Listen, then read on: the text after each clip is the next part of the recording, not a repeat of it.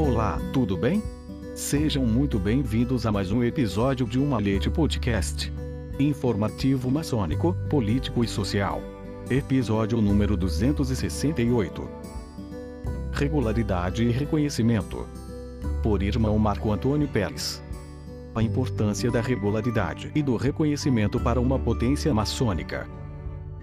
Todo maçom sabe da obrigação de preservarmos nossas potências maçônicas regulares e reconhecidas, não permitirmos que irregulares convivam no mesmo território. Tendo se firmado em nível nacional e internacional como a Grande Loja Mãe da Maçonaria Universal, a Grande Loja Unida da Inglaterra começou a exercer o papel de liderança mundial nas lojas simbólicas começou também, com essa liderança, baixar normas, celebrando convênios e legislando para todos os ritos e obediências maçônicas. Anexo 1. 1 a importância do Supremo Conselho do Brasil, Lavradio para o reconhecimento do golpe. O Supremo Conselho do Brasil do grau 33 para o rito escocês antigo e aceito, hoje com endereço no campo de São Cristóvão, número 114, São Cristóvão, Rio de Janeiro, RJ, já havia conseguido sua regularidade e reconhecimento através do Tratado de Amizade com o Supremo Ayar, inglês, em abril de 1867. No início do século XIX, começo de suas atividades, o Supremo Conselho do Brasil do grau 33 para o rito escocês antigo e aceito e o GOB, atual Grande Oriente do Brasil, habitavam o mesmo prédio na Rua do Lavradio, na época número 83, ao Vale do Rio de Janeiro, RJ. Apesar da convivência, havia uma situação difícil para ser resolvida. No mesmo prédio existia uma potência reconhecida e irregular e outra, o GOB, que não tinha conseguido sua regularidade ou reconhecimento. Essa situação era em virtude de que a Grande Loja Unida da Inglaterra não decidia pela súplica do GOB, tendo em vistas a existência de duas potências maçônicas existindo no solo brasileiro. Além do GOB havia o Grande Oriente ao Vale dos Beneditinos. Veja a preocupação demonstrada, naquela época, em um trecho da carta, anexo 2, emitida pelo nosso futuro 11 soberano grande comendador. Não eram-me estranhas as dificuldades que tinha que vencer para conseguir o objeto de minha missão.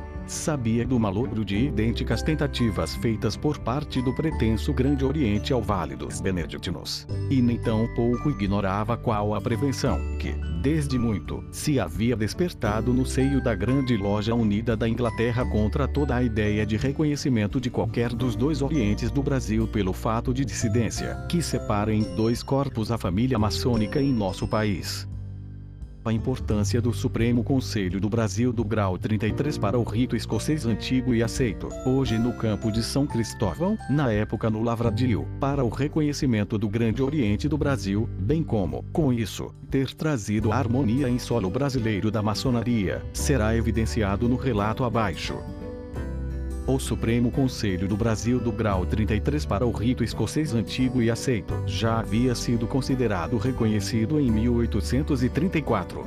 Tendo feito um tratado com o Supremo inglês em abril de 1867 em 30 de julho de 1879, retornava da Europa o Visconde do Rio Branco, que havia nascido José Maria da Silva Paranhos. Nasceu na cidade de Salvador, Bahia, a 16 de março de 1819, ainda durante o reinado de Dom João VI. Era filho de Agostinho da Silva Paranhos e de Josefa Emerenciana Barreiro Paranhos. Faleceu no Rio de Janeiro a 1 de novembro de 1880 não confundir com seu filho José Maria da Silva Paranhos Júnior, o Barão do Rio Branco, nascido no Rio de Janeiro em 20 de abril de 1845 e falecido no Rio de Janeiro em 10 de fevereiro de 1912. As ações do pai muitas vezes são esquecidas pelas, também, grandes realizações, do filho. Ele, pai, havia sido reeleito em 16 de março de 1875 como grão-mestre do Grande Oriente do Brasil tinha uma grande preocupação, já que desde 1872 as tratativas de fusão dos dois grandes orientes não se tornavam realidade. O Grande Oriente Unido Saldanha Marinho insistia em manter o Grande Oriente ao Vale dos Beneditinos, agora como o pretenso nome de Grande Oriente Unido, vendendo a ideia que a fusão havia sido consumada. Diante desse quadro, o que faz o soberano grande comendador José Maria da Silva Paranhos, possuía o cargo desde 1870 toma o Supremo Malete em 06 de setembro de 1879, voltando o Marechal Francisco José Cardoso Júnior à condição de lugar-tenente. De imediato o soberano grande comendador José Maria da Silva Paranhos, que havia sido cônsul-geral em Liverpool, 1876, nomeou o chefe de esquadra, almirante Arthur Silveira da Mota Grau 33, membro efetivo do Supremo, como delegado especial, do Supremo e do Grande Oriente do Brasil, para tratar do reconhecimento pela Grande Loja Unida da Inglaterra para dar legalidade ao ato. Essa nomeação foi confirmada pelo GOB, em sessão de 16 de outubro de 1879. O emissário embarca em missão do governo imperial a bordo da corveta Vital de Oliveira que chega à Inglaterra no início de 1880. Em 1880 o Gomes já tinha quase umas 58 anos. Estávamos a nove anos da República e havia ajudado a construir a independência do Brasil. Mesmo assim, o Grande Oriente do Brasil não tinha seu reconhecimento o Supremo de Lavradio, hoje Campo de São Cristóvão, número 114, São Cristóvão, Rio de Janeiro, RJ, já tinha 46 anos de reconhecimento internacional e aproximadamente 13 anos de tratado de amizade com os ingleses, mesmo sendo mais novo que o Gorby. O Supremo Conselho do Brasil do Grau 33 para o rito escocês antigo e aceito coexistia no mesmo prédio com outro corpo. Essa outra entidade, que dirigia os graus simbólicos, o boletim da época é prova cabal. Vide boletim número 7, ano 10, julho de 1881, anexo 3 capa e página 206, anexo 4, onde se registrará o fato à frente neste artigo. Diante disso o soberano grande comendador e grão-mestre José Maria da Silva Paranhos usava de sua última cartada diplomática seus conhecimentos de relações exteriores eram bastante sólidos e tinha deixado confiança. Determina que o irmão Arthur Silveira da Mota investisse toda a sua força e trabalho para acabar, de uma vez por todas, com a dúvida reinante no país da loja mãe e, dessa forma, vai buscar a regularidade do golpe temos que registrar que o Supremo tinha conseguido sua regularidade junto a outros Supremos, reunidos em 1834, quando esteve presente, ainda como lugar-tenente, o nosso segundo soberano grande comendador doutor Antônio Carlos Ribeiro de Andrade, isso no primeiro Congresso Internacional de Supremos Conselhos. Naquele congresso foi considerada verdadeira e válida a fundação do Supremo Conselho do Brasil, em 12 de novembro de 1832. A autorização de sua fundação era originada por uma carta patente fornecida pelo Supremo Conselho dos Países Baixos, Bélgica e agora novamente Países Baixos, em 1829, quando se encontrava exilado na Europa, Francisco G. Acaiaba de Montezuma, que também foi ministro de Relações Exteriores do Brasil, nosso primeiro soberano grande comendador, para onde fora após a queda dos Andradas, em 1823, e que só retornou após a abdicação abdicação do imperador Dom Pedro I, em 7 de abril de 1831. Como a Inglaterra já tinha o Supremo como regular, o então almirante Arthur Silveira da Mota se apresenta, representando o Supremo Conselho do Brasil do grau 33 para o rito escocês antigo e aceito, perante as potências maçônicas do mundo e este pede, através de carta datada de 10 de janeiro de 1880, a intercessão de Sua Alteza Real, o Príncipe de Gales Charles Edward, grão-mestre da Grande Loja Unida da Inglaterra pelo Gorbe. A referida carta foi então respondida pelo grande secretário da Grande Loja Unida da Inglaterra, Tenente Coronel Chadwell Clark, a 30 de janeiro de 1880, informando que o pedido havia sido aprovado pelo grão-mestre da Inglaterra. Este foi o primeiro reconhecimento oficial Grande Loja Unida da Inglaterra ao futuro Grande Oriente do Brasil, não configurando ainda um convênio ou tratado, mas o reconhecimento, uma regularidade, em 1 de julho de 1881, com 18 membros efetivos, sob a presidência do irmão Antônio Álvares Coruja, decano presente, o Supremo Conselho concede os títulos de membros honorários a Sua Alteza Real o Príncipe de Gales Charles Edward, grão-mestre da Grande Loja Unida da Inglaterra, e ao irmão Lord Skelmersdale e Aaron Oflaton, soberano grande comendador do Supremo Conselho da Inglaterra. Vide página 206 do Boletim 7 supracitado, anexo 4. O grão-mestre eleito em 24 de junho e 04 de julho de 1881, João Alfredo Correia de Oliveira, para substituir o Visconde do Rio Branco, não tomou posse. Foi então que, sob o comando do soberano grande comendador almirante Arthur Silveira da Mota, nascido em São Paulo em 1843, que a maçonaria brasileira viu sua normalidade. Era grão-mestre adjunto, porém quem de fato governava o Grande Oriente do Brasil, até 05 de maio de 1882. Essa normalidade chegou com o pedido de demissão de Saldanha Marinho em 30 de março de 1882 cansado, doente via os fatos corroendo seu grande Oriente Unido.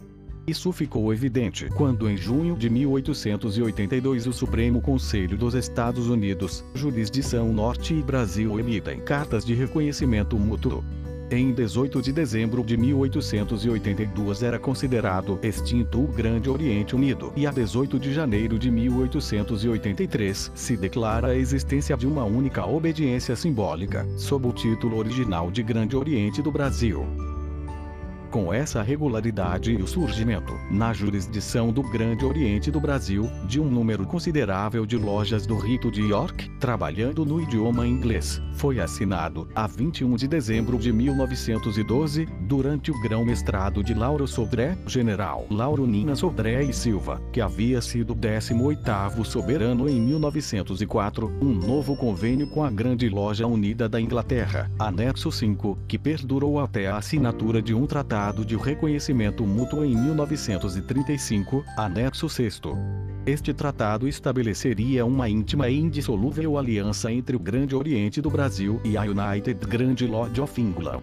Quem assina pelo Grande Oriente do Brasil é o nosso 28 Soberano Grande Comendador, no cargo de 1933 ao irmão, general, José Moreira Guimarães, eleito grão-mestre do Grande Oriente do Brasil a 24 de junho de 1934, caberia assinar importante tratado de aliança fraternal com a Grande Loja Unida da Inglaterra no dia 26 de maio de 1935. 2. A separação dos corpos.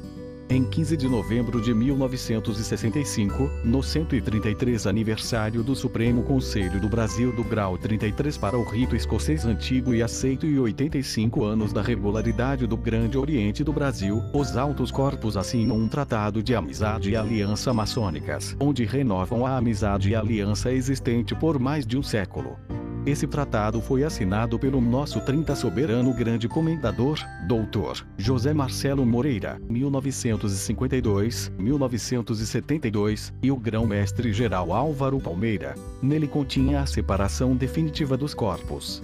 Com isso, o Supremo Conselho do Brasil do Grau 33 para o rito escocês antigo e aceito assume o compromisso de sair do lavradio.